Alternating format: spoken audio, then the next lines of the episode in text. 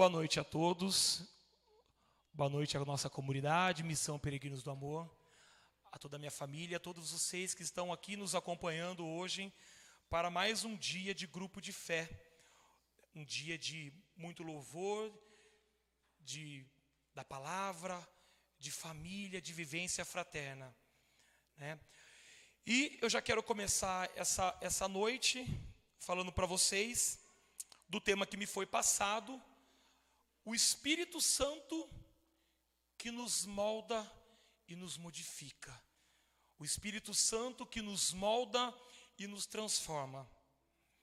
E a passagem que foi colocada para mim, né, que está em Romanos, no capítulo 8, do versículo 26 e 27, nós iremos trabalhar algo um pouco diferente hoje. Eu acredito que não dê tempo e eu já de antemão, eu venho estudando esse tema desde terça-feira e terminei hoje ele, era quase cinco e meia da tarde.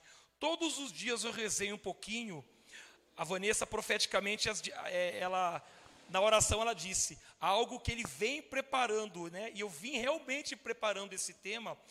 E eu sinto, eu não vou conseguir passar tudo para vocês em uma noite, porque esse tema ele é muito rico, ele é um, é um tema de espiritualidade, é um tema que ele entra, ele é querigmático, ele é catequético, porque ele envolve e engloba muitas coisas para que a gente consiga, numa linha de um versículo, compreender e entender o que o Senhor tem para dizer para nós nessa noite. Porque o Espírito Santo que nos molda e nos modifica está na carta de São Paulo aos Romanos, no capítulo 8, no versículo 26, e diz o seguinte: Da mesma forma, o Espírito vem em socorro de nossa fraqueza. Na tradução da sua Bíblia, muitas vezes em auxílio, né? Em socorro de nossa fraqueza, pois não sabemos o que pedir nem como pedir. É o próprio Espírito que intercede em nosso favor com gemidos inefáveis. E aquele que examina os corações sabe qual é a intenção do Espírito, pois é de acordo com Deus que ele intercede em favor dos santos. Palavra do Senhor. Graças. Mas para que nós possamos chegar a essa experiência do tema que foi falado hoje, porque quando o grupo de fé, sem a minha presença, né, no dia da reunião, ainda ligou para mim, todos eles ali, e falou assim: Ah, você vai pregar esse tema, porque nós, nós sentimos aqui que chegou um momento de nós fazermos aqui um avivamento, um avivamento no grupo de fé. E essa música diz, aviva, né? Aviva, o consolador que desce, aviva, desce sobre nós, Shekinah. Então, quando o ministério do grupo de fé disse para nós, chegou o momento de nós fazermos um avivamento. O que, que é um avivamento? O que é essa palavra avivamento? E eu quero trabalhar com vocês somente um, um único, uma única linha do versículo 26 e 27, que diz o seguinte: O Espírito vem em socorro das nossas fraquezas. Eu quero que vocês prestem muito atenção, porque só essa linha, ela dá um tema muito grande ela é algo muito grande, só essa linha, e não vai dar tempo de eu falar nisso, porque eu vou chegar nos pontos das nossas fraquezas. Eu vou trabalhar um pouco as nossas fraquezas. E eu convido você já aí que está escutando, assistindo a gente, assistindo a comunidade Missão Peregrinos do Amor, hoje está aqui pregando para vocês, já que você vai colocando dentro do seu coração, pedindo para que o Senhor trabalhe em você hoje, na sua, na sua área racional, as suas fraquezas. Porque depois nós vamos aqui rezar, orar e pedir que o Espírito Santo, nesse avivamento, que, que é um ardor, o avivamento nada mais é que um ardor ardor, colocar um ardor, um desejo de continuar caminhando no Espírito Santo, de continuar caminhando na igreja, mesmo com problemas e dificuldades. Se alguém perguntar para você, mas o que é avivamento? Avivamento é isso: é pedir que o Espírito Santo coloque no seu coração um ardor, um desejo, reacenda a chama, a chama daquela paixão, do amor que você muitas vezes sentiu há um tempo atrás, quando você teve aquele querigma, aquele primeiro encontro daquele amor de Deus, e que você estava passando por um problema, dificuldade, seja lá o que for, ou não, ou simplesmente encontrou esse amor de Deus, e aquela chama tomou conta de você, e que por um determinado caminhar seu, as suas fraquezas, as suas fraquezas foi diminuindo essa chama. Então, avivar, avivamento, ele é colocar um ardor, colocar um desejo no seu coração, novamente nesta noite, para que você entenda. Mas, como eu disse para vocês, o Espírito Santo nos molde e nos modifica. O Espírito Santo vem em auxílio às nossas fraquezas. Mas nós perguntamos aqui, e eu quero fazer uma rápida catequese, dez minutinhos, para falar para vocês, quem é o Espírito Santo? Porque nós aprendemos que o Espírito Santo é a terceira pessoa da Trindade, ela, ela é, ela é o, o, o amor de Deus Pai com Deus Filho que surgiu o Espírito Santo, ele é três em um, o Espírito Santo, ele é a Trindade Santa, sim, o Espírito Santo, ele é a Trindade Santa. Mas quem é esse Espírito Santo que aviva o seu coração? Aviva porque muitas vezes a gente reza, ora por esse Espírito Santo e não tem noção quem a força, a potência desse Espírito Santo. E eu permito aqui, diante do, do meu formador, do meu discipulador, que muito me ensinou sobre a luz da igreja, é algo que ele fala. Toda formação que é interessante, que os nossos fundadores passam, e eu tenho aqui um outro formador que é excepcional, o que o Xandão ele fala sempre para nós, tudo que eles vão falar sobre a catequese, eles, eles deixam bem claro, tudo eles colocam sobre a luz da igreja. Eu acho esse nome tão fantástico, porque nós sabemos que a luz da igreja é ela que nos guia, que nos molda, que nos ensina, nos exorta, nos modifica e nos faz sermos verdadeiro cristão. A luz da igreja, tanto que a Bíblia ela é filha da luz da igreja. Não é a, a, a igreja que é filha da Bíblia, não. A, a Bíblia ela é filha da luz da igreja. Então, diante da luz da igreja, quem é o Espírito Santo? Quem é esse Espírito Santo que vem ao nosso auxílio?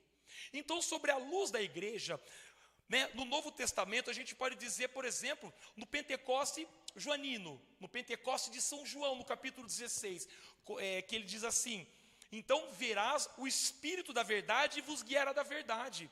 Então, para João, na visão de João, o Espírito Santo, ele é o paráclito, ele é o advogado.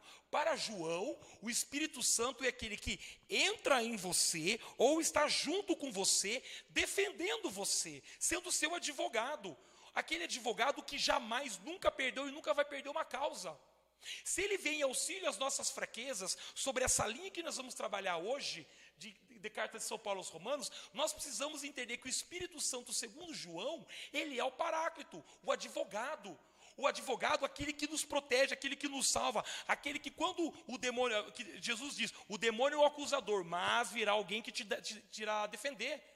Quando chegar o dia nos tribunais, há alguém que te irá te defender. Jesus disse a João. Então, para a visão de João, no Pentecoste joanino, o Espírito Santo, ele é o nosso advogado, ele é o paráclito, ele é aquele que nunca perde a causa. Ele é aquele que quando você tem ele dentro de você, recebendo o Espírito Santo com você, do seu lado, junto com você, você pode deixar e ter certeza que ele nunca vai perder uma causa, porque você tem o Espírito Santo dentro de você. Pela visão de João, o Espírito Santo, ele é o seu advogado, o advogado que não perde a causa, o advogado que te acompanha, o advogado que está com você sempre, é o advogado que jamais o maligno irá conseguir derrotar você, porque você tem o Espírito Santo dentro de você. Sobre a luz da igreja, no Pentecoste Petrino, Pedro diz o seguinte: que o Espírito Santo ele é um sopro, o pneuma, mesmo Pedro escrevendo duas cartas ali no, no, no, no, perto do Apocalipse, Pedro escreve duas cartas, um com três capítulos, outras com cinco capítulos, uma coisa assim, né, irmão? Mas no Evangelho de Mateus e Marcos, que são evangelhos petrinos, que fala juridicamente quem é Pedro, Pedro diz que o Espírito Santo ele é o sopro, ele é o pneuma, ele é aquele que veio, que, que assopra e te dá força e coragem. Tanto que quando Pedro recebe o Espírito Santo, ele se enche de força e coragem. Então ele prega, e na primeira pregação dele, ele converte 3 mil pessoas. Porque para Pedro, esse sopro, esse pneuma que vem e que transforma, que com o sopro do Espírito Santo, ele pode a, a, inflamar você, ele vem sobre você, ele transforma a sua vida, ele começa a, a, deixar quem você era para que você se transforme numa nova pessoa, cheia da unção. Então, para Pedro, no Pentecoste Petrino, o, o Espírito Santo ele é um pneuma, ele é um sopro. Ele é esse sopro, esse, esse pneuma que vem, que quando a gente diz desce sobre nós o Espírito Santo, sobre como esse vento impetuoso, é Pedro, é Pedro. Esse é a visão sobre a luz da igreja. Como eu gosto desse nome. Eu lembro de vocês dois na hora, quando fala luz da igreja, me arrepio inteiro. Sobre a visão do Pentecoste lucano, sobre a visão de Lucas. Quem é o Pentecoste? Lucas médico, cientista racional, médico, médico é cientista racional. Quem que, é, quem que é Pentecoste? Lucas escreveu o Evangelho de São Lucas e escreve Atos dos Apóstolos. Lucas é aquele que para ele o Pentecoste ele também vem como evento impetuoso. Só que para Lucas, como ele é médico, Lucas ele vê Pentecoste o, o Espírito Santo com uma injeção de adrenalina. Ele é aquele que entra dentro das portas fechadas, das janelas fechadas e ele entra assim assim arrebentando com os pés no peito.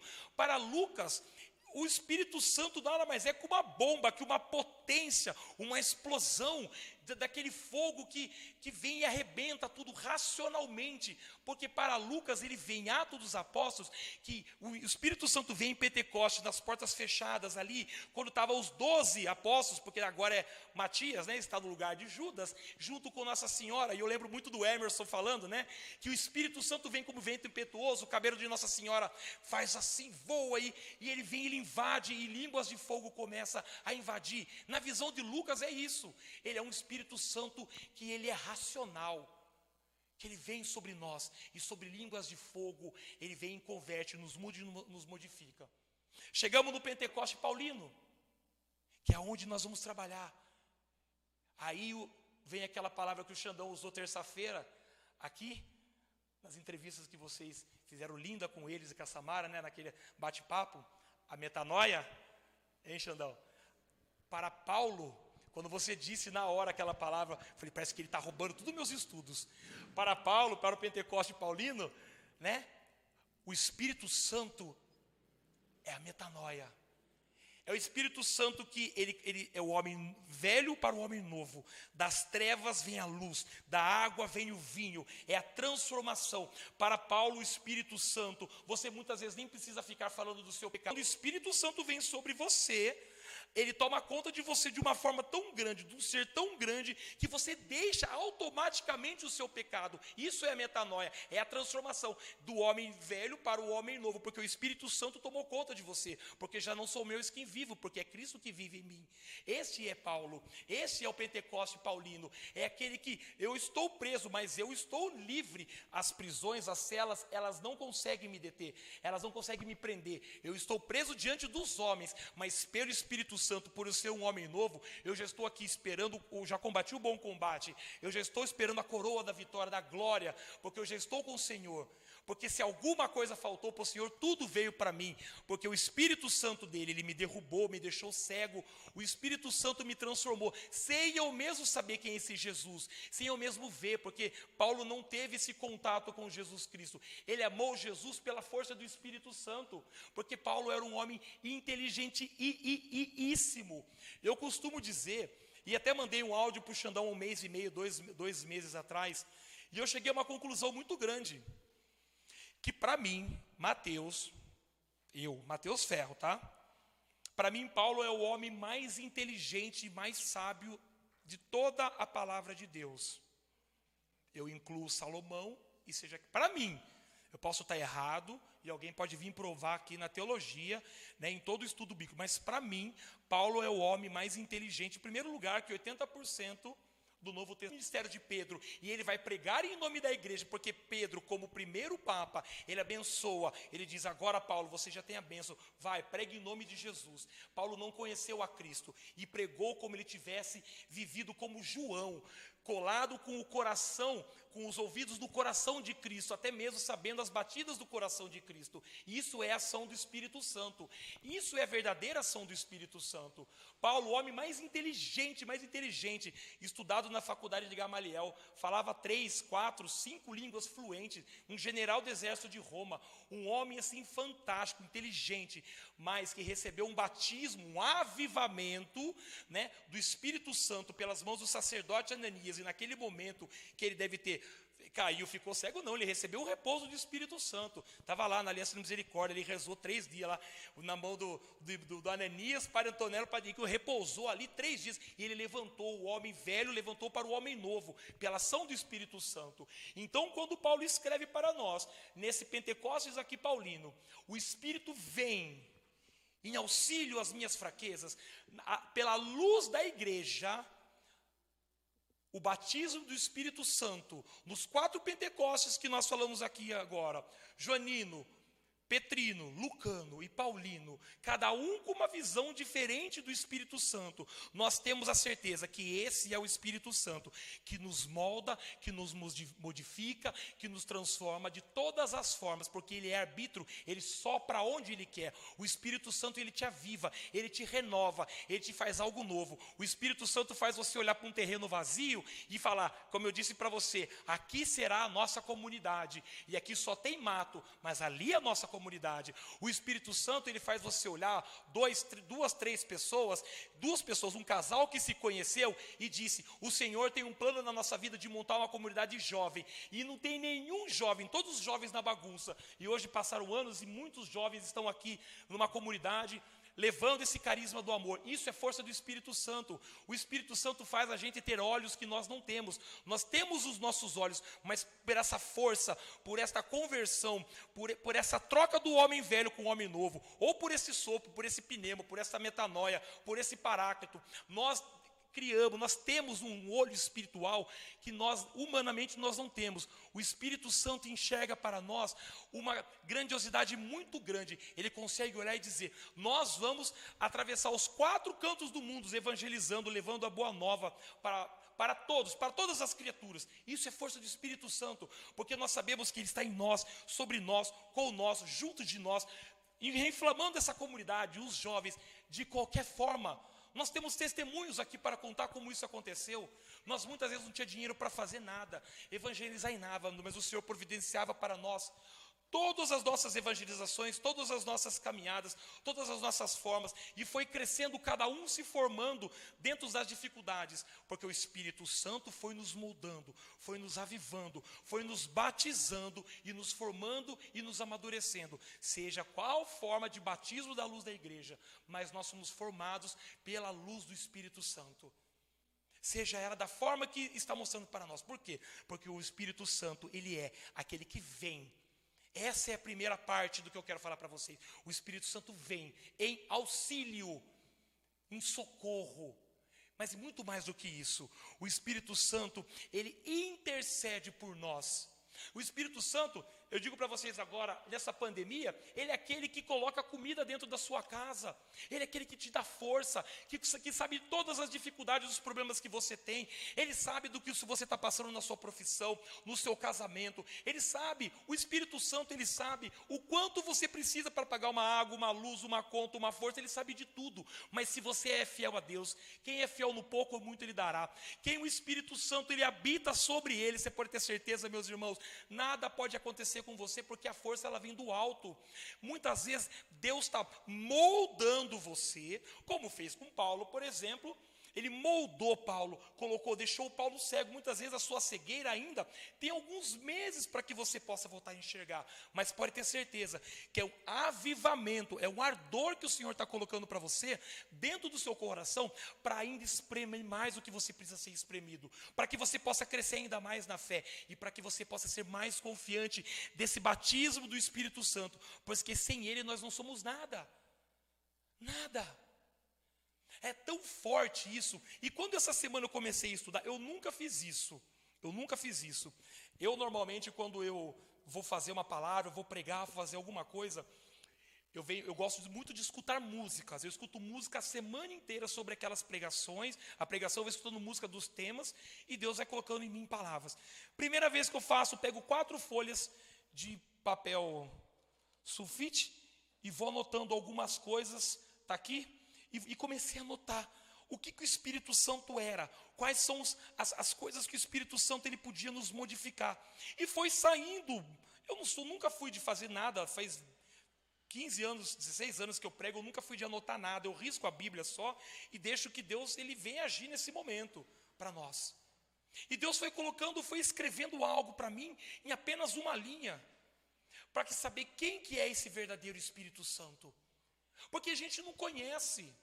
A gente só canta aqui. A gente levanta suas mãos para o alto. Espírito Santo, vinde, Shekinah, e o espírito de amor, e fecha seus olhos. Muitos não fecham os olhos, levanta seus braços. Muitas vezes ninguém abre, levanta os braços, nada. Mas porque acha que o Espírito Santo é só uma oração, uma oração comum, uma oração de momento. Porque precisa ter o louvor, precisa ter o texto. Aí vem o momento do Espírito Santo, porque logo, logo vai ter a pregação. Ninguém dá importância para essa efusão, para esse avivamento avivamento, se as pessoas soubessem a importância, a força que tem um homem, uma mulher, uma família, um casal, uma comunidade, uma igreja, uma paróquia, uma diocese, a força que tem o Espírito Santo, eu posso ter certeza para você, são 600 padres que deixam a batina por ano. Eu tenho certeza que se os padres soubessem a força que tem esse Espírito Santo, eles não deixariam essas batidas.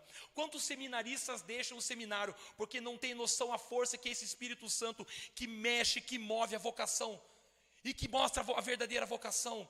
Se os missionários das comunidades, seja Peregrinos do Amor, seja Canção Nova, Shalom, Teotocos, Aliança da Misericórdia, soubessem da força que tem esse Espírito Santo, vocês sabiam que não é de 10, 15, 20, 30 dias que se faz um caminho vocacional. Você precisa de no mínimo um, dois, três anos para você começar a saber entender que é uma comunidade de vida. Mas você não entende, porque você só quer vir aqui e receber o oba-oba, não quer receber a exortação, a força, a transformação que o Espírito Santo para você tem para você.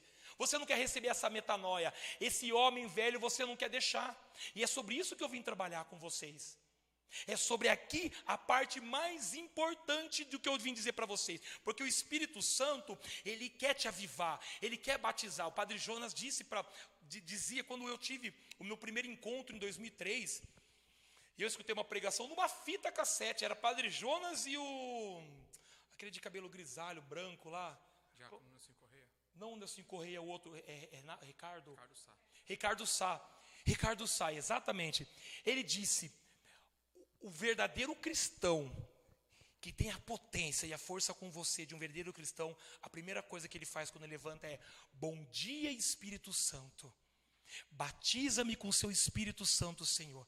Essa é a oração a mais forte que existe. Você tem que pedir o batismo do Espírito Santo 366 dias por ano até o fim da sua vida. Todo dia você precisa pedir o batismo do Espírito Santo, porque se não vem aqui, olha, ele vem auxílio o quê? As nossas fraquezas. E é isso que eu vim trabalhar com vocês essa noite.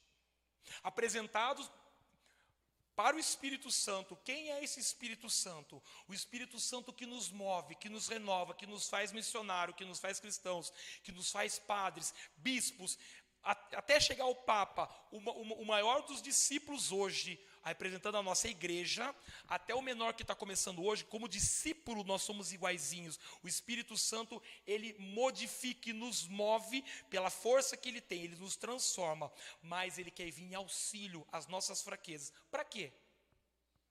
Para que, que eu, eu disse uma partinha, uma, uma, uma pequena catequese sobre o Espírito Santo? Porque eu vou dizer uma coisa para vocês, meus irmãos. O que nos afasta, o que nos afasta do caminho de Deus, e o que nos enfraquece do caminho de Deus, o que nos deixa mais fraco, o que nos faz com essa chama ela diminua, o que, que faz com que a gente vá cada vez mais fazendo com que a gente abasteça o nosso carro e o nosso carro saia em alta velocidade, mas uma hora o combustível acaba, eu abandono o meu carro. A, a força do Espírito Santo é a mesma coisa, eu preciso estar reabastecido todos os dias. Porque nós dormimos, mas o demônio não. Então nós precisamos ter essa força do Espírito Santo todos os dias. Nós precisamos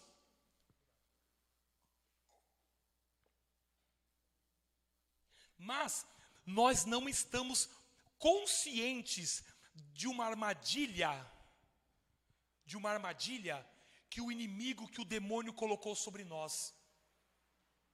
Para que nós pudéssemos, para que a gente possa novamente receber esse batismo hoje, como nós vamos ter uma experiência daqui a pouco de batismo do Espírito Santo.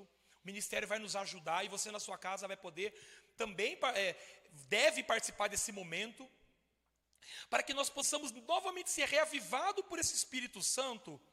Não é só o pecado que nós temos que deixar. E é aí que o inimigo vem, é, é, ele vem nos pegar. Porque o pecado, ah, eu não fumo, eu não bebo, eu não traio, eu não vou no bar, não faço isso, não faço aquilo, não faço aquilo, e vou na missa de domingo. Nossa, eu sou uma pessoa assim.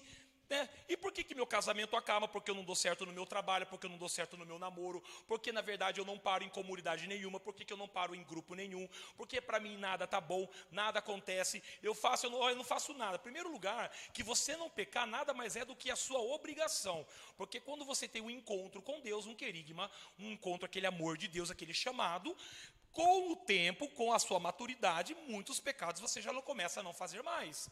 Isso é óbvio. É o mínimo. Isso aí não, não, não, devia nem ser, na verdade. Ah, eu não, eu não bebo, não fumo. Isso aí, na verdade, é uma obrigação de um ser humano normal. Isso é o Ministério da Saúde que diz. E outras coisas mais. Então, o primeiro estágio seu, você deixa o seu pecado.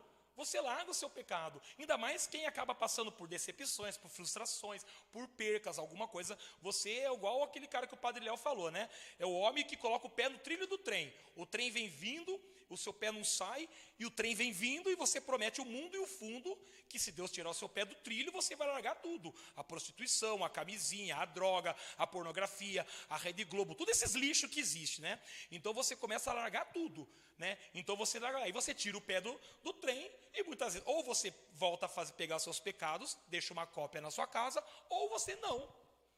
Mas daí você vê que nada na sua, na sua vida dá certo. Você vê que você não continua e é onde nós vamos trabalhar hoje, e não vai dar tempo. São sete passos para trabalhar as sete fraquezas, umas sete fraquezas nossas. Acredito que eu consiga falar pelo menos umas três para vocês. Umas três para vocês. Então o Espírito Santo vem auxilia as nossas fraquezas. Quais são as nossas fraquezas?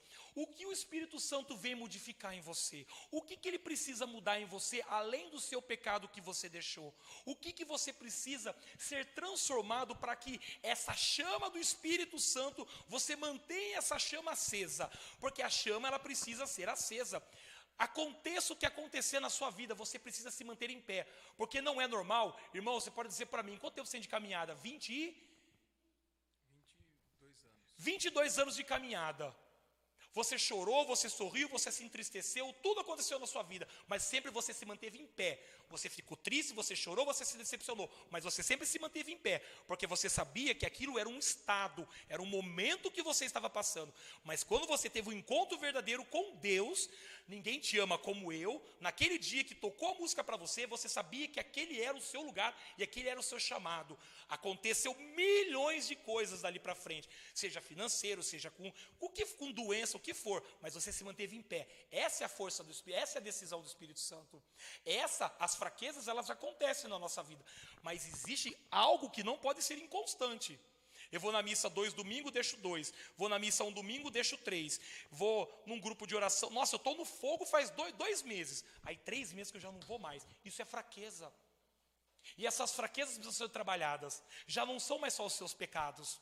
Não é mais os seus pecados. Porque você não vai na missa, você não vai no grupo, você não participa da comunidade, você não assiste uma formação sobre profecias maravilhosas que, que foi colocado para nós, você não assiste outras formações que são colocadas para nós, você não assiste as formações que são colocadas no, do nosso fundador para nós, você não assiste uma pregação do Padre Léo, você não assiste uma pregação do Padre Jonas, você não vai numa missa, você não faz isso. Algo está acontecendo com você, porque essa inconstância já não é mais seu pecado que te afasta. Não é. A chama do Espírito Santo, ela está diminuindo até você largar de vez, porque são as suas fraquezas, que não é mais seu pecado, são os seus defeitos que precisam ser melhorados. Porque aquilo que te salva, aquilo que faz um plano de salvação para você, o Senhor te cura e te liberta. Mas aquilo que te santifica, não. Mas aquilo que te cura e te liberta são os seus defeitos. E o primeiro que eu quero falar para vocês são os defeitos de caráter. As, quando o Espírito Santo vem em auxílio às nossas fraquezas, o primeiro que nos faz a gente esfriar, esfriar é os nossos defeitos de caráter. Ciúmes, egoísmo, pessoas que não conseguem ter um coração generoso, pessoas que são hipócritas, pessoas que falam mal um do outro, brigas dentro de família, contendas, são problemas que eu não consigo deixar dentro da minha casa. Fora da minha casa, aqui na igreja, aqui na comunidade, eu sou uma bênção. Eu prego, eu canto, eu rezo, eu danço, eu dou cambalhota, eu faço o que for. Eu chego na minha casa, eu faço da minha casa um inferno, porque eu tenho um defeito de caráter. Se você não deixar o Deus, o Espírito Santo forjar o seu caráter, o pecado você não pode até que não vai pecar mais. Pela maturidade, você não vai pecar mais. Mas os seus defeitos de caráter vai fazer você fraquejar, vai fazer você esfriar. Ciúmes que você se arrebenta com a sua esposa, com o seu marido, uma forma que você se transforma porque você tem os ciúmes doentio. A sua esposa está indo para Deus, está indo no terço das mulheres, está indo no grupo de oração. O marido briga com ela, o marido não quer que ela saia de jeito nenhum, porque ele não quer que você deixe de ir no terço para que você fique com ele dentro da, ah, da sua casa com ele, para curtir esse momento, para assistir um filme, para seja lá o que for. Ele quer tirar você porque ele tem ciúmes das coisas de Deus que você está buscando. Então você tem que mostrar para o seu marido, para sua esposa, para os seus filhos, seja para quem for, que quem ocupa o primeiro primeiro lugar da sua casa é Deus. Então você precisa pedir que essa fraqueza, esses defeitos de caráter, esses ciúmes, esses egoísmos que tem dentro de você, você precisa deixar que o Espírito Santo ele forge todo o seu caráter e a sua personalidade, porque a primeira oportunidade que você tiver de sair da igreja, de trair sua esposa, de roubar dentro da sua empresa ou fazer qualquer coisa do jeitinho brasileiro é dolorido, mas é verdade, você vai fazer, porque você tem dentro da sua fraqueza um defeito, os defeitos de caráter. Não adianta você não roubar, não beber, não fumar, não fazer isso ou aquilo, isso é sua obrigação. Mas o fogo esfria você porque existem fraquezas dentro de você que não foram trabalhadas. E essa é a primeira. Se você não deixar que o Espírito Santo ele forge dentro de você a sua personalidade e o seu caráter e faça você saber e trilhar no caminho do Calvário, sabendo que no caminho do Calvário você morre, ressuscita, morre, ressuscita, morre, ressuscita, você não vai encontrar esse Cristo ressuscitado nunca. Porque os seus defeitos de caráter ainda vão blindar você. Eu sinto lhe informar. E é isso que vai acontecer. Você precisa ser verdadeiro. O Espírito da verdade virá e te, e te, guiará na verdade. João capítulo 16, versículo 13. Ele vai te guiar na verdade. Então qual é a verdade? Que você precisa mudar. Existem defeitos dentro de você que você está matando a sua comunidade. Está matando a sua família, está matando o seu trabalho, está matando o lugar que você convive. Isso é uma realidade. O Espírito Santo não habita em coração dessa forma. Por mais que São Lucas vai dizer para nós que o Espírito Santo ele chega com o pé no peito e ele invade, como ele invadiu a casa de São João, o Pentecostes foi na casa de João, né? Na casa de São João, o Espírito Santo ele fez isso, um novo Pentecoste, Atos 2. Se, o seu, se você não mudar esses defeitos de caráter, você só vai viver da unção, não da santidade. Unção é uma coisa, santidade é outra. Unção é misericórdia. Eu posso estar aqui pregando para vocês, o fogo acontecer, o fogo abaixar, mas Deus não aprovar minha conduta. Porque eu não busco a santidade. Santidade é conversão. Conversão é mudar o meu caráter. São os defeitos que eu tenho de caráter. Eu preciso pedir para Deus essa noite e que o Espírito Santo forge o meu caráter. Eu preciso pedir que o Espírito Santo ele me molde. Eu tenho que parar de mimimi, de picuinha, de, de coisinhas pequenininhas dentro da minha comunidade que fica me destruindo. Dentro da minha casa, dentro do meu trabalho, dentro do meu convívio. Eu preciso começar a crescer. Só eu vim aqui e dizer que eu não peco não é o suficiente. Eu preciso que essa, a minha comunidade, a minha família, o meu, meu casamento, ele deu um up. Eu preciso ser exemplo. Eu preciso ser como Priscila e Áquila primeiro casal consagrado do Novo Testamento, que sofreu pelo Evangelho. Paulo, a pedido de Paulo, Vocês podem ler depois em Alto dos Apóstolos, lá no finalzinho fala as coisas mais lindas do mundo. Eu preciso ser exemplo como eles. Então esse é o primeiro passo. Pedir que o Espírito Santo ele forge o meu caráter, forge a minha personalidade. Eu preciso ser mudado. O sol, o estágio 1 do meu pecado, ele não é mais o suficiente. Segunda coisa que vai esfriar a gente, vai é, esfriar as nossas fraquezas, nos, afastar das nossas fraquezas. Eu vou pular algumas, porque não vai dar tempo.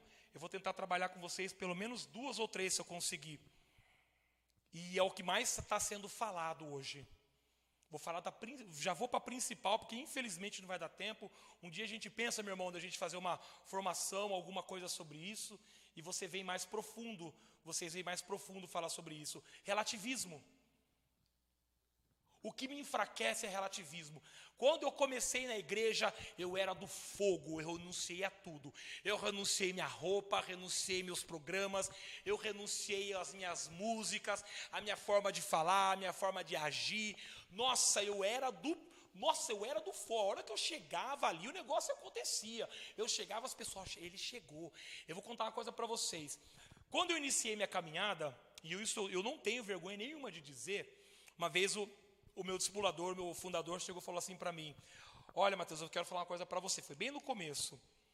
Quando você está com a gente no nosso ministério de música, você é uma pessoa. Quando você está com seus amigos, na sua casa você é outra. Você precisa ser uma pessoa só. Aquilo que você acha certo dentro da igreja, você não pode achar e, e fazer ter uma outra conduta. Você vai lembrar disso, eu vou te lembrar depois quando foi isso.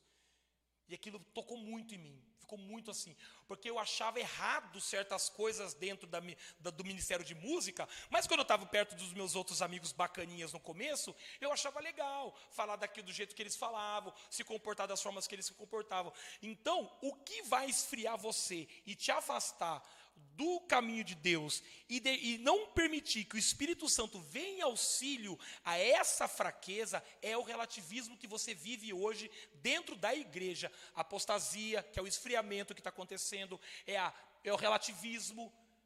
É esse esfriamento, essa, essa, essa, apostasia acontece porque dentro dessa, dessa apostasia, esse esfriamento dentro dos grupos, grupos vazios que existem, é porque você é relativista. Você acha que tudo pode tudo é bacana, tudo é legal. Eu posso ser de Deus, eu estou lá no fogo tal, mas eu vou lá, eu não tenho nada contra a, bebida alcoólica. Aliás, tenho, não vou ser mentiroso, tenho porque eu tenho um pai internado por isso. Então, eu tenho muita coisa contra, mas é uma questão química e uma questão de julgo hereditário que não é, isso não é nem assunto para agora.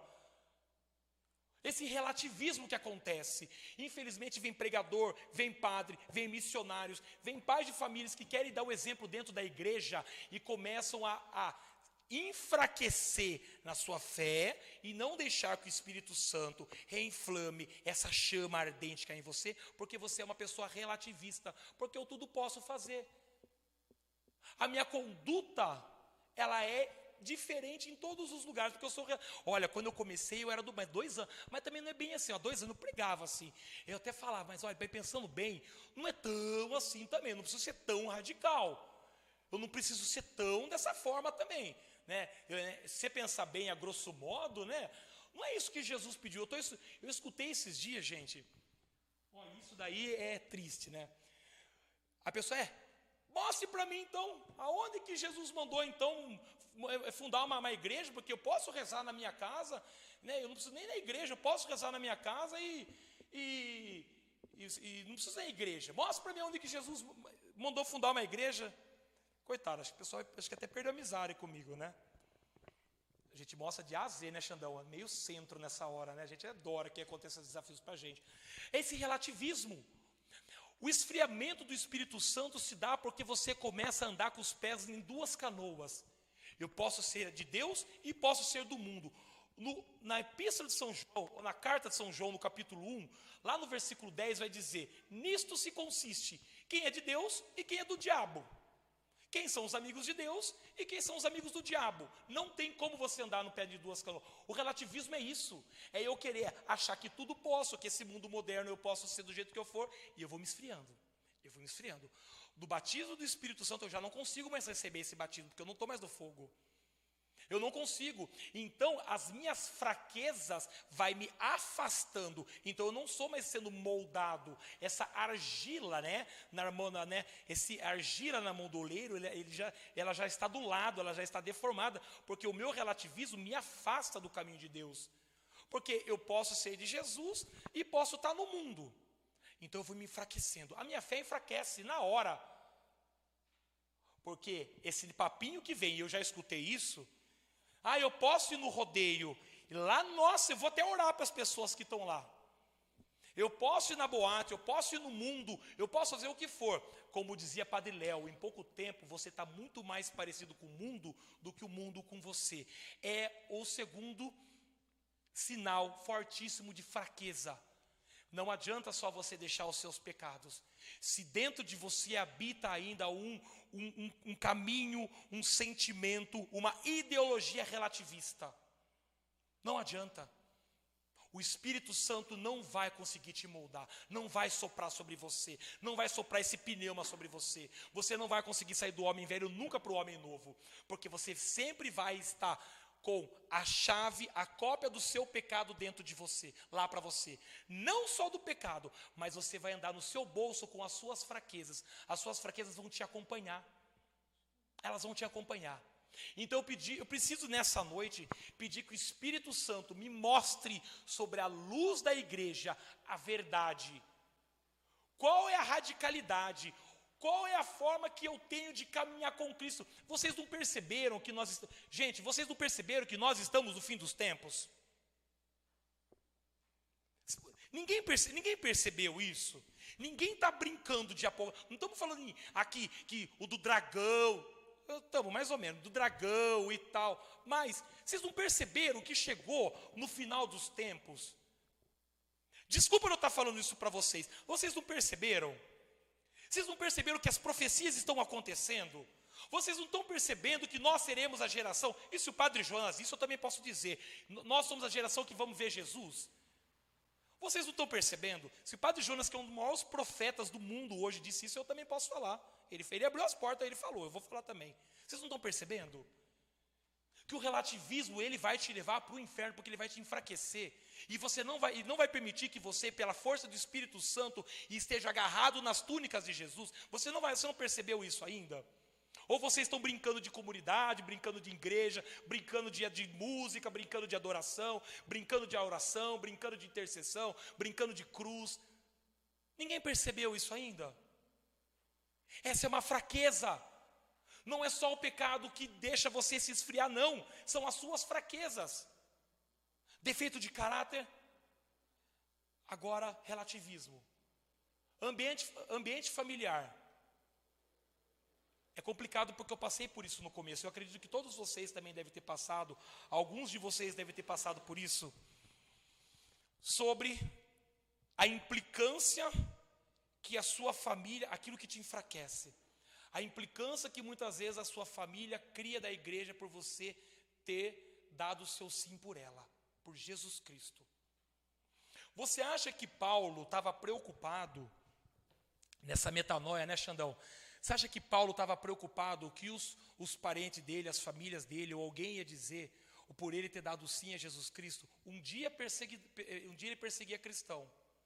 Três dias depois de receber o batismo do Espírito Santo pela mão do sacerdote Ananias, ele, ele, ele se tornou o maior, um dos maiores, o maior, a coluna da igreja com Pedro e Paulo, mas para mim, Paulo é o maior.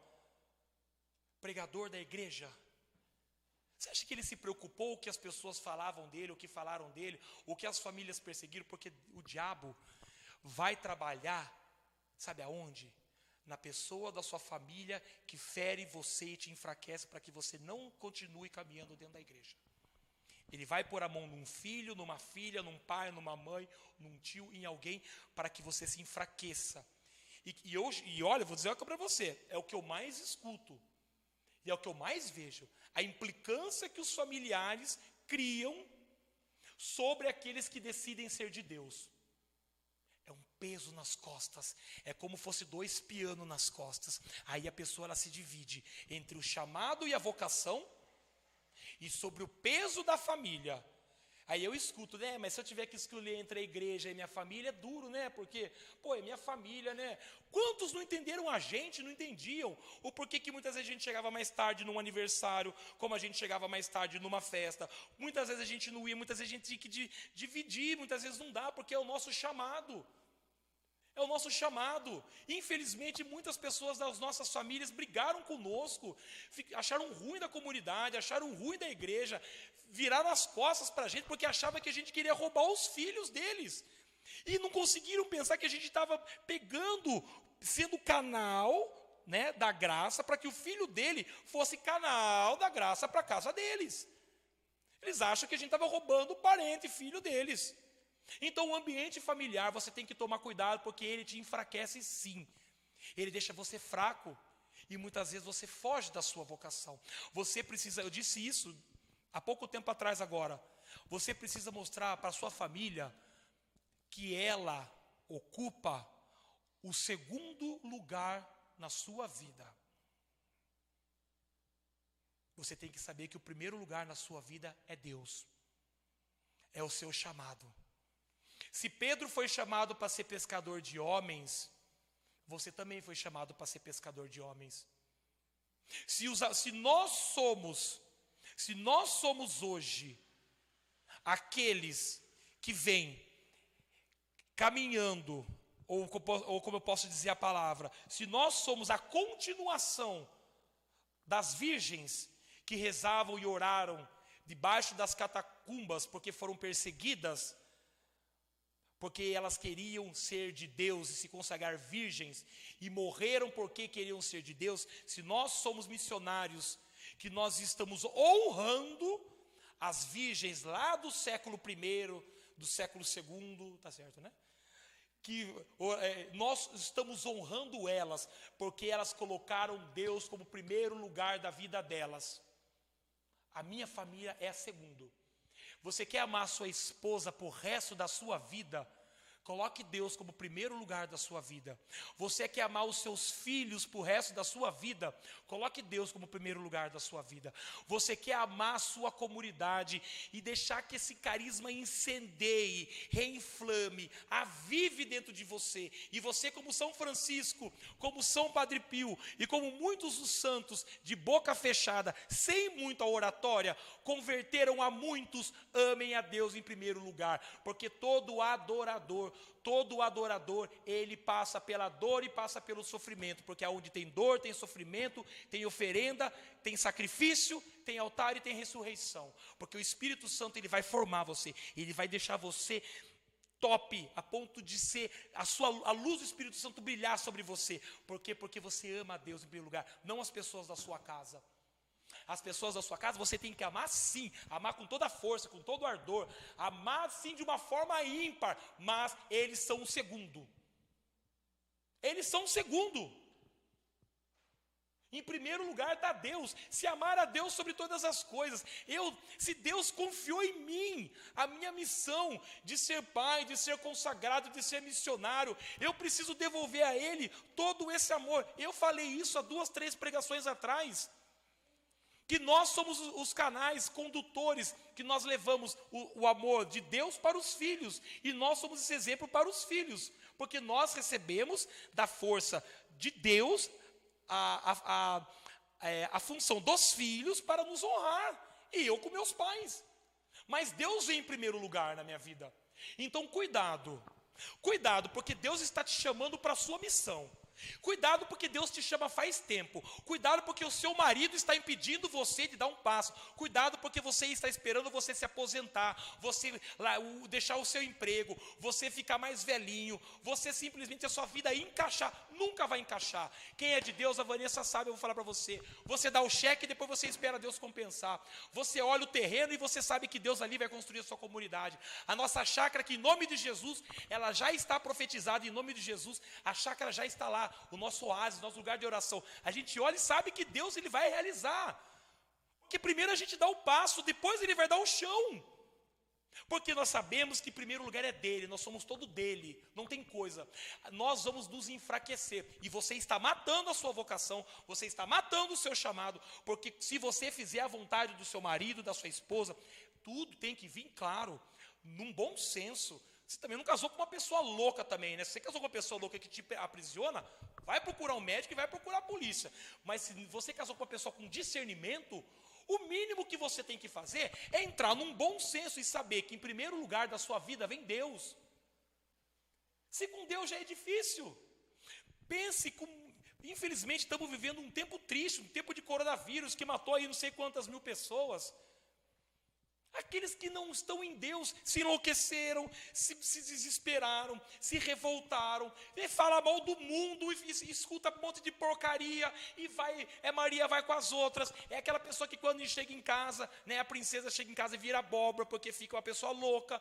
É esse tipo de pessoa, porque você não coloca Deus em primeiro lugar na sua vida. Deus está te chamando. Você não pode deixar que essa fraqueza tome conta de você. O seu ambiente familiar tem que ser um ambiente aonde seja um jardim que, ref, que floresça esse avivamento, floresça esse avivamento cheio da presença do Espírito Santo dentro de você. É isso que você precisa fazer. Mas você precisa ter a coragem de dizer para o seu marido, para a sua esposa, para os seus filhos, que o primeiro lugar da sua vida e da sua casa é Deus. É isso que você precisa fazer. O Espírito Santo vem em auxílio às nossas fraquezas. Então, é essa fraqueza que você tem que tomar posse hoje no seu coração, para que você possa jogar aqui, ó.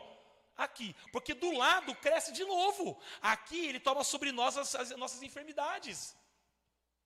Não tem como. Eu quero um avivamento, eu quero um novo ardor, eu quero receber esse batismo do Espírito Santo. Eu quero que essa noite eu possa amanhã ser um novo homem, porque esse negócio de se falar, ah, eu fui num retiro maravilhoso do Peregrinos do Amor. Nossa, que benção. Sexta-feira a pregação do Adriatson. Nossa, sábado a pregação do Xandão, da Lu e do, e do Mar. Depois domingo, foi com chave de ouro a pregação da Vanessa mas arrebentou. Diz que retiro. Eu chorei, eu repousei, eu senti a nossa, aquelas músicas. Nossa, que maravilha, eu vi aquele ministério lindo tocando, a Carol, o Rafa, o, o Coxo, o Flock, todo mundo ali, pá, então. Ah, mas daí chega a segunda-feira, nossa, volta tudo de novo, eu sou a mesma pessoa. Você não é a mesma pessoa. Xandão, quando você recebe o batismo do Espírito Santo, segunda-feira você é a mesma pessoa? Você são as mesmas pessoas. Você que está me escutando é a mesma pessoa. Não é.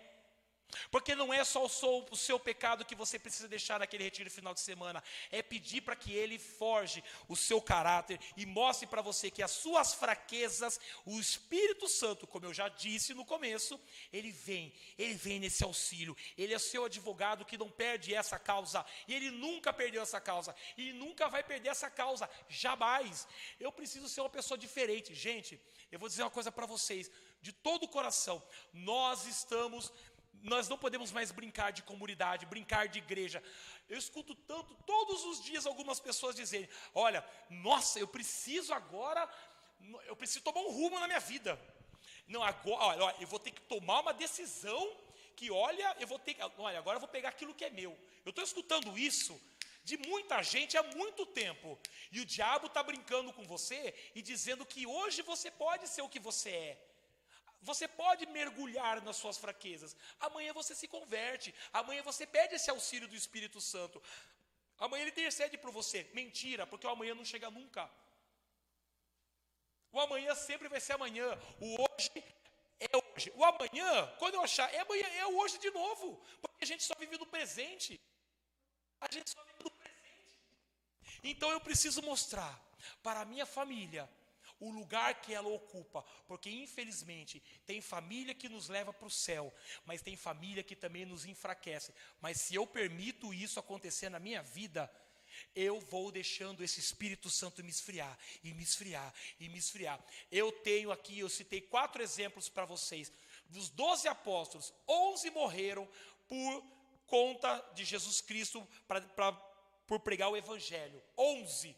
Só São João que morreu com 90 e poucos anos, velhinho, escrevendo ali o Apocalipse, mas mesmo velho, João apanhou muito. Apanhou, velhinho, ele era velho e apanhou, apanhou, apanhou, mas não morreu apanhando. Morreu de velhice mesmo. Mas João morreu. Por causa do Evangelho. Sabe por quê? Porque ele recebeu o Espírito Santo. Ele não deixou as fraquezas deles tomar conta deles mais. Quando Paulo escreve nesse Pentecoste paulino, então o Espírito Santo vem em auxílio às minhas fraquezas, São Paulo diz que aonde eu sou fraco, eu sou forte, porque ele sabia que o Espírito Santo era um espírito de fortaleza. Vocês não podem ter um espírito de covardia. Na carta, na carta de São Paulo a Timóteo vai dizer: você não tem, no capítulo 1, você não tem um espírito de covardia, você tem um espírito de fortaleza, um espírito de força. É esse Espírito Santo que te fortalece. E eu convido você nessa noite, tudo que eu estou dizendo para vocês, infelizmente, tem mais quatro passos das, das fraquezas. Eu não vou conseguir falar para vocês. Vai ficar para uma outra vez. Vai ficar para uma outra vez. Eu disse as três principais são as que acontecem no dia a dia, que é mais a parte mais singular, par, as fraquezas singulares. As outras também são, são, mas as outras envolvem mais comunidade, mais igreja. Aqui, quando eu me acho, por exemplo, um super cantor, um super pregador, e eu não preciso mais escutar pregações, essa é uma fraqueza muito monstro. O diabo trabalha em você aí também. Você quer esfriar o Espírito Santo? Se ache o maior pregador, o maior cantor, o maior músico, o maior escritor, o maior tudo dentro da igreja para você ver. É seis meses. É triste quando a gente fica sabendo, né, meu irmão? Que um pregador, que um fundador deixou a sua comunidade por causa do seu orgulho, da sua soberba. Não aguentou. É triste quando a gente sabe quando um coordenador deixou o seu ministério. Porque ele não precisava mais escutar a pregação, ele não precisava mais receber o batismo, ele não precisava mais de um avivamento. Não, não precisa mais. Esse relaxamento espiritual. Eu ia falar, mas não vai dar tempo.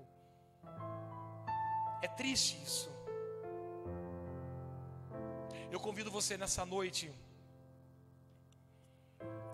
nós vamos cantar novamente daqui a pouco a música novamente Shekinah, porque nós vamos pedir esse batido, esse avivamento. Eu convido você já a tomar posse desse ardor, desse avivamento, desse reavivamento, seja lá como você quiser chamar. Ele te aviva, ele te reaviva, ele te aviva, ele te reaviva. Santo Agostinho vem dizer que ele renova tudo aquilo que já é novo. Eu convido você a pedir que esse Espírito Santo ele possa adentrar dentro da sua casa como paráclito, como pneu, sopro, como metanoia, como Espírito Santo racional, que ele é arbítrio por onde Ele quer. Eu convido você a colocar as suas fraquezas, porque daí sim Ele vem em auxílio, porque vai dizer aqui para nós, na carta de São Paulo aos Romanos, no capítulo 8, Ele vem em auxílio às fraquezas nossa fraqueza. Ou seja, olha que maravilhoso. São Paulo foi singular, é para mim e para você. Não é as nossas fraquezas, é a nossa fraqueza. Na minha Bíblia aqui ela é singular. O Espírito Santo vem em auxílio à sua fraqueza. A sua fraqueza, a sua, a sua de todo mundo, a sua que está escutando a gente o Espírito Santo vem auxílio à sua fraqueza, em gemidos inefáveis, porque nós não sabemos muitas vezes como orar sim, porque a fraqueza é tanta, é tanta, porque a gente não sabe, mas Ele intercede por nós. Mas para que Ele possa interceder, você precisa estar agora no segundo estágio. Larguei o pecado, amém, aleluia. Mas agora eu preciso pedir que o Espírito Santo forge o meu caráter eu preciso pedir que o Espírito Santo ele intronize na minha casa, na minha família, ele intronize no meu coração e mude o meu ser, porque a exemplo de Paulo, de Pedro, de Lucas e de João, nós temos esse exemplo porque ele foi transformado. Eles foram transformados por essa força do Espírito Santo. Eu preciso tomar posse desse avivamento. Eu preciso, assim como Paulo foi rezaram, foi, orou, orou por ele, sacerdote Ananias. Eu preciso agora que você na sua casa, seja com quem você estiver, você vai rezar por aqueles que estão na sua casa e um pelo outro.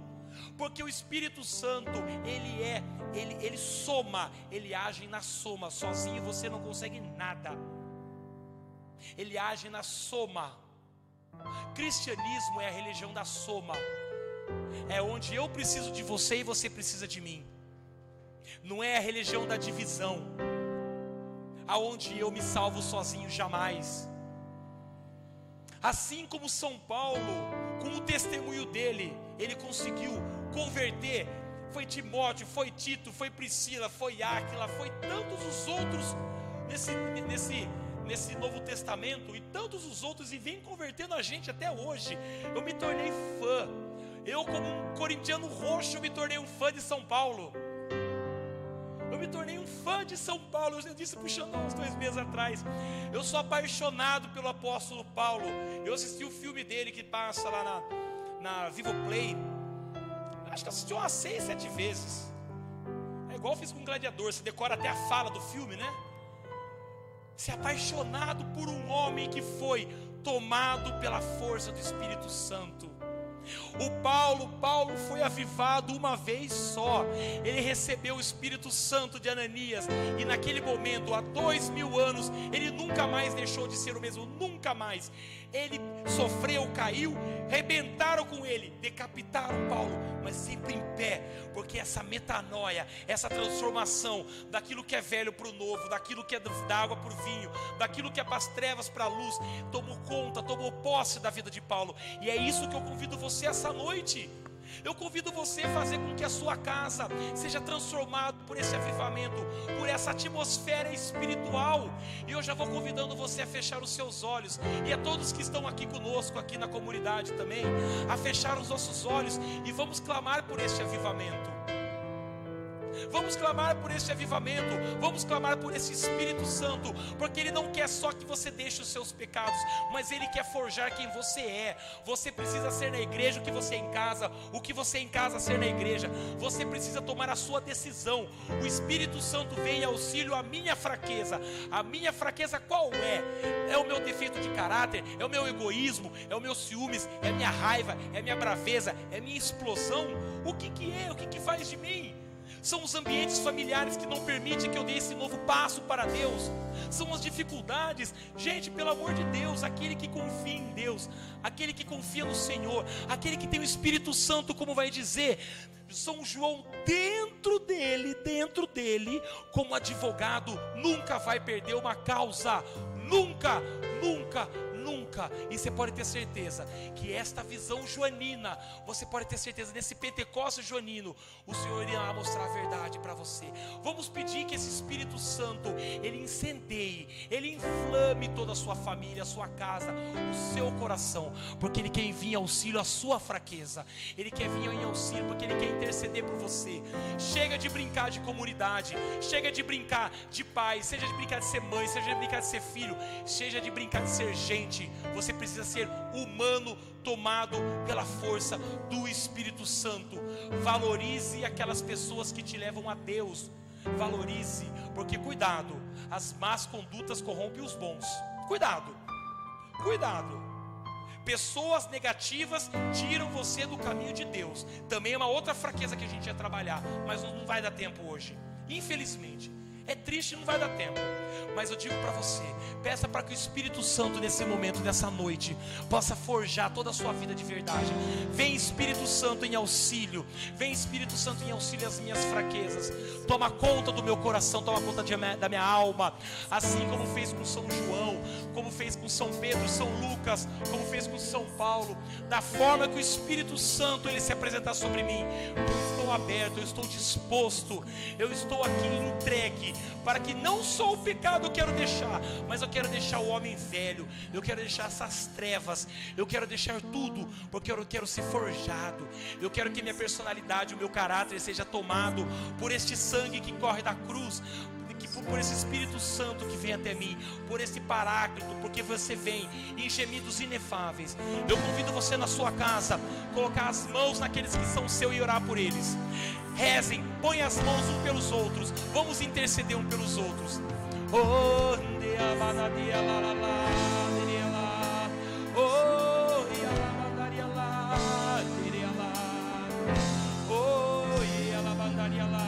Desce do céu sobre nós, Shekinah. Vem,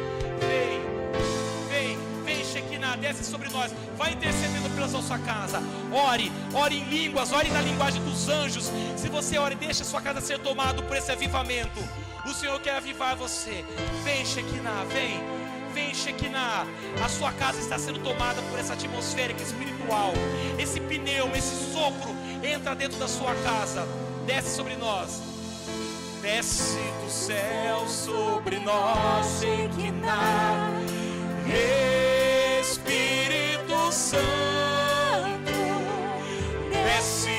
céu sobre este lugar. Oh, terra tremer, a glória do Rei nos alcançou.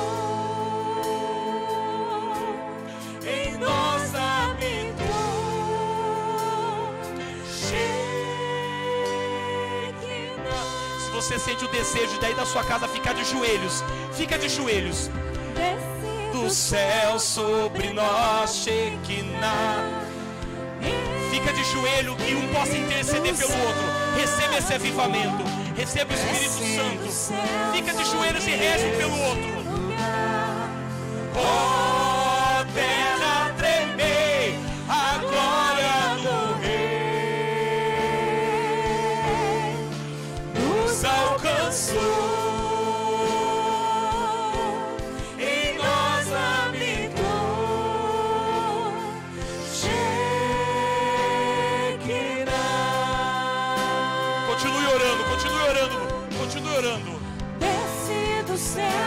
pelos seus filhos. Esposa, reze pelo marido. Mãe, reze pelo filho. Orando pelo outro. Receba esse avivamento. O Espírito Santo está batizando sobre vocês. Terra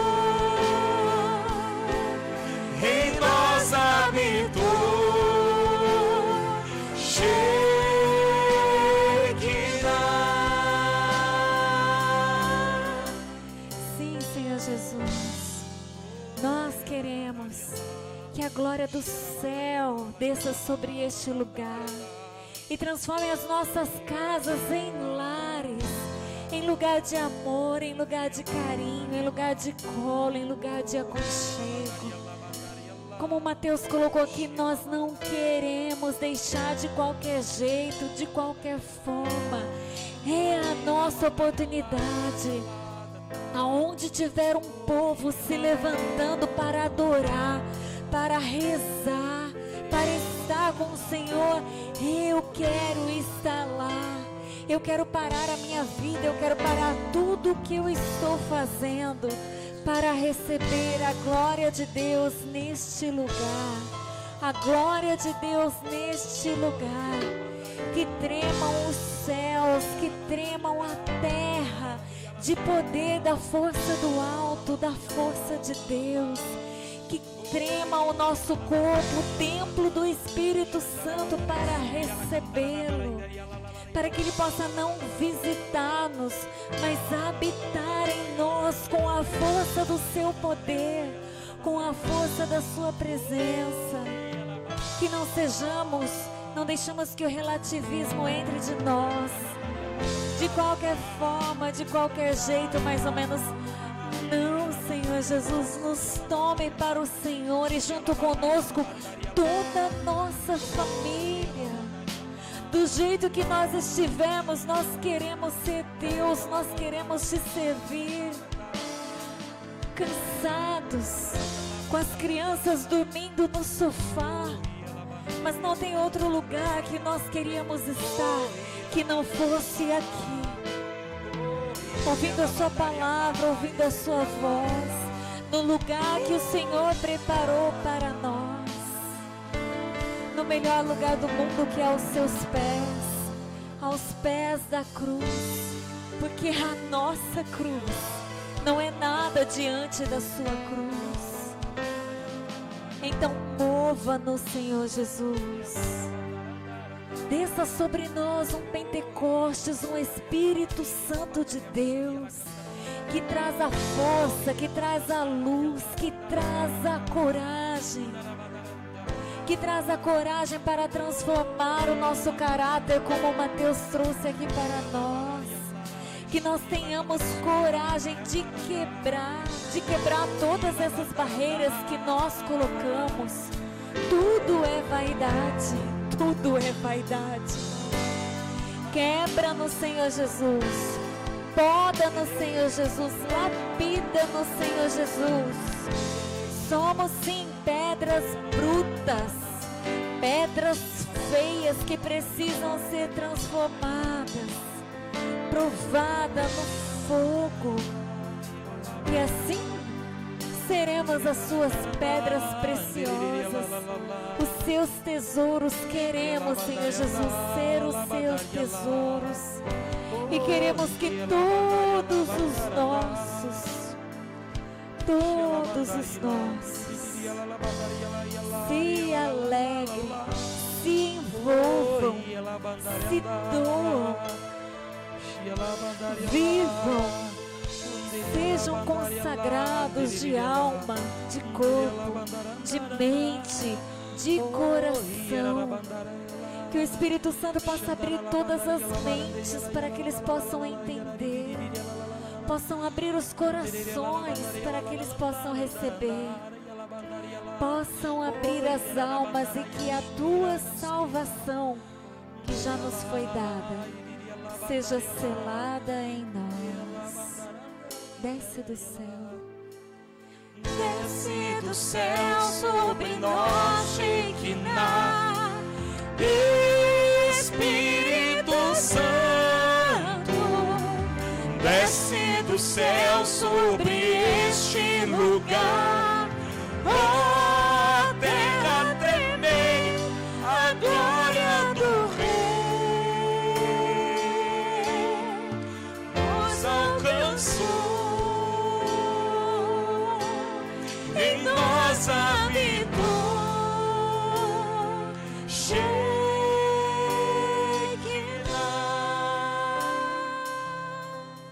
Deixa eu dizer para você nesta noite que todas as vezes que nós somos formados, na grande maioria das vezes, aquilo que nossos pais, talvez nossos professores, talvez aquele diretor espiritual ao qual você tem, aquele padre, aquele discipulador. Deixa eu dizer para você que na grande maioria das vezes, quando nós somos forjados, formados, muitas vezes aquilo que nós ouvimos de primeira, a tendência é nos incomodar. E nos sentimos incomodados porque a verdadeira formação quando nós somos forjados por esse espírito que invade. Ele precisa nos tirar do comodismo. É assim que Jesus muitas vezes realizou as suas pregações. Jesus, na frente do templo, gritava: hipócritas.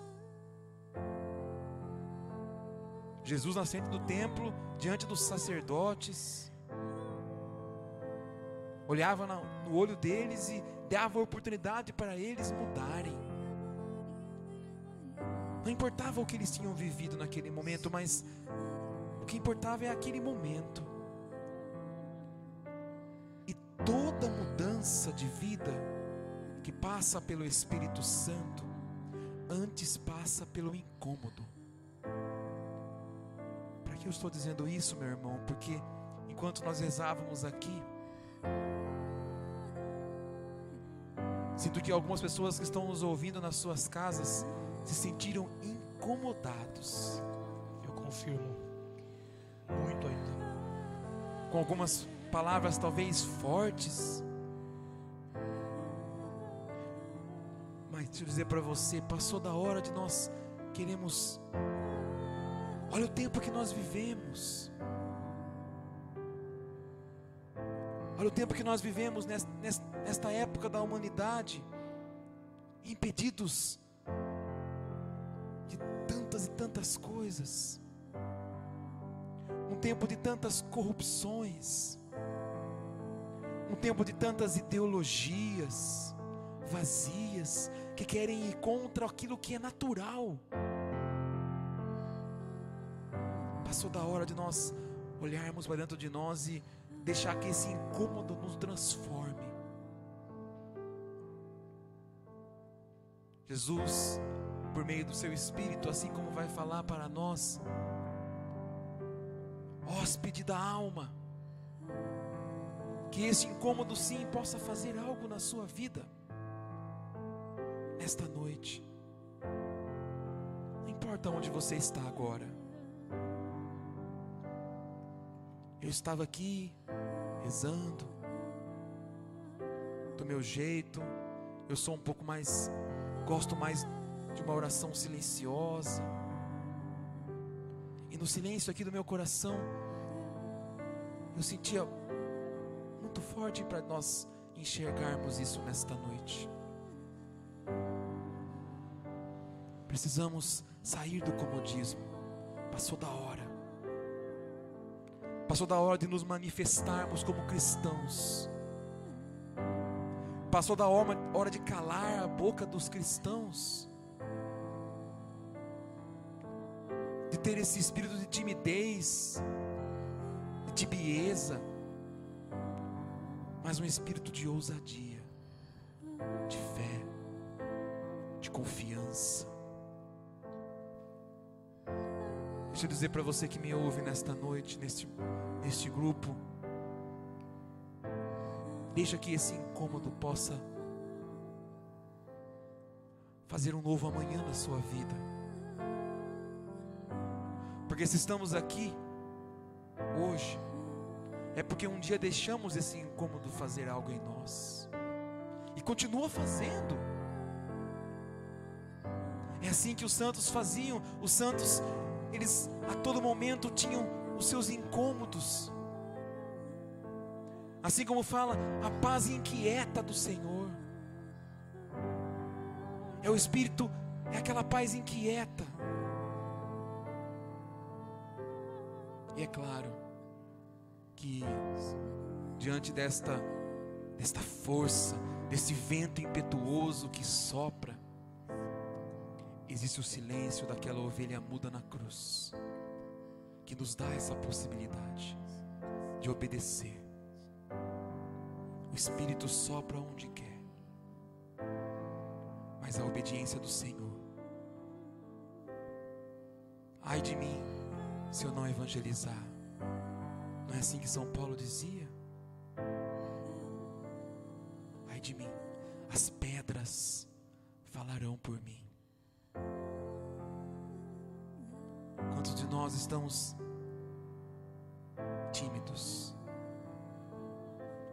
Quantos de nós esta noite precisamos ser reavivados, realmente levantados por esse Espírito Santo? Nesse tempo de pandemia, tenho conversado com tantas pessoas, tenho tentado, né?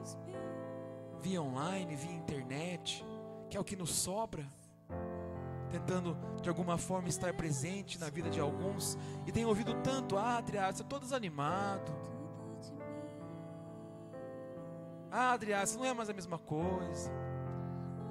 Cuidado. Não deixe isso acontecer com você. Deixa que o Espírito Santo possa trazer a você toda a coragem, toda a força que vem do alto. Porque assim que fala em Atos dos Apóstolos, capítulo 1, versículo 8: Recebereis o Espírito Santo e sereis fortes. E minhas testemunhas. É tempo de testemunhar tempo de olhar, olhar para dentro de você e parar de querer tomar leitinho. É tempo de parar de querer viver uma fé infantil. Desculpe dizer assim. Desculpe te incomodar desta forma nesta noite. Me desculpa, mas é tempo, o tempo chegou para você. É tempo de você ser corajoso. É tempo de você ser firme. É tempo de você fazer propósitos e cumpri-los faça chuva ou faça sol. É tempo de você ser fiel. Porque o, no final o católico o cristão viverá pela fé, viverá pela fidelidade. Feche mesmo seus olhos aí na sua casa, porque existem pessoas sim, e eu tenho que dizer, pessoas, eu vi claramente aqui na oração. E eu aqui relutava no meu coração, no meu silêncio, eu relutava aqui para dizer: Senhor, mostra-me para mim. E muitos de nós nesta noite achamos que já não é mais tudo isso. Achamos que não precisa que é um exagero. E aí, é aí que mora o perigo. É aí que mora o perigo. Assim eu falava na live ontem, não deixe, não deixe que o tempo do Senhor venha para você como um ladrão. Todos nós chegaremos ao nosso fim. Todos nós. Todos nós veremos o Senhor face a face. Passou da hora, meus irmãos. Para alguns de nós passou da hora. A hora que o Mateus perguntou para mim quanto tempo de caminhada você tem, eu pensei e falei: Meu Deus. Pois é. E ainda tenho tanto que ser incomodado pelo Espírito Santo. Tenho tanto que ser fiel Ainda acho às vezes que faço muito. Às vezes peço menos para o Senhor, menos, Senhor, menos. Não. Chegou a hora de sermos esses apóstolos. E João Paulo II, São João Paulo II, patrono desse grupo de fé, dizia isso para nós. Que precisamos de santos inseridos no século 21 santos que saibam ter uma nova espiritualidade, uma nova vida, santos que saibam lidar com os, os problemas do cotidiano, santos que não tenham vergonha de defender a sua fé e as suas crenças. E ao defender, eu não estou batendo, eu não estou defendendo a, a bater boca em rede social, não. É muito mais do que isso é testemunho. É isso que Ele nos pede. É uma vida coerente. É uma vida de buscas. É uma vida de, de entrega. É uma vida de renúncia. Deus sabe o quanto eu estava cansado para vir aqui hoje. Tomei, tomei um de pirona antes de vir para cá, que minha cabeça estava estourando de dor. E eu dizia para Deus: Eu vou ser fiel. Pego a minha esposa, pego as minhas filhas, e eis-me aqui, Senhor. Enquanto alguns estão descansando, alguns estão, estão esmorecendo. Será que isso está te incomodando, meu irmão? Se estiver te incomodando essa minha fala, então é para você que eu estou dizendo, porque você não deixa acontecer isso com você. E não leve isso como uma lição de moral, pelo contrário, é como uma motivação, é como um sopro do Espírito dando a você uma nova chance de você ser um novo cristão, ser um novo missionário se você for, ser um novo católico, alguém que ama a igreja, alguém que protege a sua igreja, que protege as coisas de Deus, alguém que protege a família. nós queremos pedir, Senhor. Assim como essa, essa música vai nos dizer, a glória de Deus nos alcançou. A glória de Deus tem que te alcançar nesta noite. Que não seja mais um grupo de fé. Que não seja mais uma live na sua vida. Que não seja mais um ano de caminhada na sua vida. 22, mais um, 17, 15. Mas que o Senhor renove a força, porque precisamos de católicos fortes, cheios do Espírito Santo. Católicos que não têm medo de se envolver na política e mudar a política, e mudar as empresas, e mudar as escolas, e mudar as faculdades. Levanta, Senhor, nesta noite, pessoas corajosas, que não têm medo de carregar a sua cruz, que não esconde a cruz debaixo, do, debaixo da sua vergonha. Católicos verdadeiros, em um tempo de crise, em um tempo de polarizações e divisões, católicos de união, católicos de comunhão.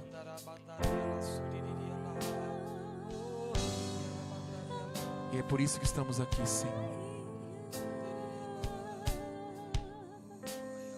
Nos dê esta graça.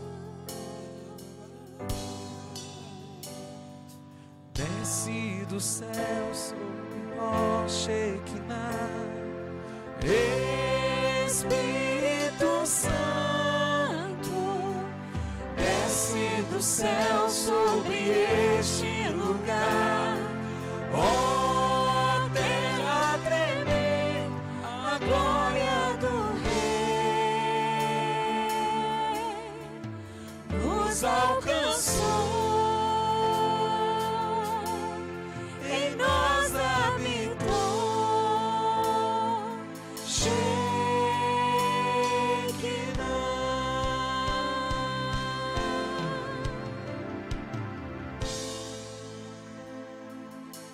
essa, aquela que recebeu, aquela que ao perguntar para o anjo, como acontecerá isso? E a resposta foi: O Espírito Santo descerá sobre ti. A esposa do Espírito Santo. Que ela interceda por nós nesta noite. E que nós aproveitemos tudo aquilo que por meio desta palavra, desta noite, o nosso coração pôde sentir. Ave Maria, cheia de graça, O Senhor é convosco. Bendita sois vós entre as mulheres. Bendito é o fruto do vosso ventre, Jesus. Santa Maria, Mãe de Deus, rogai por nós, pecadores, agora e na hora de nossa morte. Amém. Bom, eu gostaria de agradecer a todos que estiveram conosco nessa noite, né, agradecer ao Ministério Anjos Adoradores, né, veio metade do ministério, né, falta o Rô, a Ná, o Floquinho, né, o Pedro, mas Deus nos escolheu para estarmos aqui, ao, a toda a comunicação, essas duas lindezas que estão aqui, esses anjos que intercederam por nós, a Paola e a Ana Clara, e a todos vocês que nos acompanharam, e que estiveram presentes conosco nessa noite. E eu quero ratificar uma coisa aqui para terminar. Eu confirmo 300% do que o Adriano falou agora para nós. É o que eu sentia muito, muita gente incomodada. Eu sinto muita gente incomodada com isso. Não deixe de mandar mensagem para a gente, procurar a gente no particular. Fa conta seu testemunho porque eu senti gente que está explodindo dentro dela. Essa é a palavra que eu quero dizer. Explodindo. Como que quisesse sair correndo e gritar para o mundo, porque não aguenta mais o que está vivendo. Tem muita vontade, tem muita sede de ser de Deus. Mas é gente que, por motivos corriqueiros, tem essa dificuldade. Nos procura. Procura nossos fundadores, procura os missionários. Fala do seu testemunho para a gente nos procura para a gente ajudar vocês, ajudar vocês a caminhar em Deus. O nosso, a, a, a, nossa, a nossa missão é essa. Vim aqui pregar com esse microfone, com esse ministério lindo, com esse aparelho de som aqui. Isso aqui não é nada. se não tiver um testemunho, não tiver, se a palavra não for eficaz no seu coração. Isso aqui é algo que Deus nos proporcionou para dizer um pouquinho do evangelho dele para vocês. Mas se a gente não for melhor para vocês, melhor para vocês, e vocês não puderem bater na nossa casa de madrugada, ligar no nosso telefone, para a gente te ajudar a desabrochar esse Espírito Santo que quer desabrochar dentro de você, não deixe de fazer isso não. Nos procura. Não deixe para amanhã. Foi o que o Adraso falou, isso daqui não é, não é lição de moral. Muito pelo contrário. Se está te incomodando, receba isso como uma exortação, como algo para o bem. Amém? Então, mais uma vez, agradecer a todos vocês, dizer que amanhã nós temos a nossa, nossa live musical, né? É, já está todo mundo sem voz aqui. Mas não é por de corona não, viu? O tempo está seco. Não vem colocar coisa errada para nós aqui não, viu? Que é tudo, o tempo precisa chover. É, live musical amanhã, às sete e meia, né? Sete e meia. Não vão falar o que, que é, logicamente. Nem a gente sabe qual vai ser o cantor amanhã. Mas se a voz dele tiver muito grave, eu acho que vai ser Jono Jorge. Se a voz vier, muito grave, vai ser uma cantora mulher. É, confirmo isso, viu? Eu confirmo. Né? Podia ser, né? Vamos, Adriana, uma Eliana, Eliana Ribeiro, pensa bem. Maravilhoso. Vai ser a Naná junto ali, né, Naná? Então, nossa live musical amanhã, às sete e meia. Né, nossa terça-feira, não sei mais o que vai ser, porque terça-feira foi uma surpresa para gente maravilhosa aqui, né? Um testemunho lindo do Xandão Caçá, né? Mas acho que vai ser algum, alguma formação querigmática, uma terça e quinta. E sexta-feira que vem, lembrando a todos, será a nossa escola discípulo amado. Nós vamos dar continuidade, né? nós vamos continuar, foi a introdução ao catecismo da Igreja Católica. O Dri vai fazer mais um passo para a gente. Nós vamos falar, da, continuar mesmo o catecismo agora no Eu Creio, Nós Cremos. Esse será o tema. Isso, eu creio e nós cremos, né? Que eu falei, um pouquinho, 0,1% que eu sei hoje, eu aprendi a luz da igreja. Foi por causa dessas três bênçãos que estão aqui, que não, não, deixe, não deixe de ver essa escola diplomado, gente. É a formação, é a formação, como eu disse. É, a igreja é a mãe da Bíblia, é a luz da igreja. O catecismo, ele é um, um braço a mais que nós estamos aprendendo mais sobre a palavra de Deus. Essa escola discipulada, essa formação, ela é fundamental para você ser mais apaixonado pela igreja e pela palavra de Deus eles, eles unem, formando um só coração. Então, sexta-feira que vem, escola diplomado, terça e quinta, então, é, e depois do escola diplomado vai ter a vigília, né? Vai ter a nossa vigília depois, sexta-feira que vem, então terça e quinta o nosso encontro querimático, amém? Então, nós agradecemos vocês, estamos reunidos e estaremos sempre reunidos. Em nome do Pai, do Filho e do Espírito Santo. Amém que vocês recebam a bênção, esse Shekinah, esse Espírito Santo na casa de vocês e esse novo avivamento. Amém?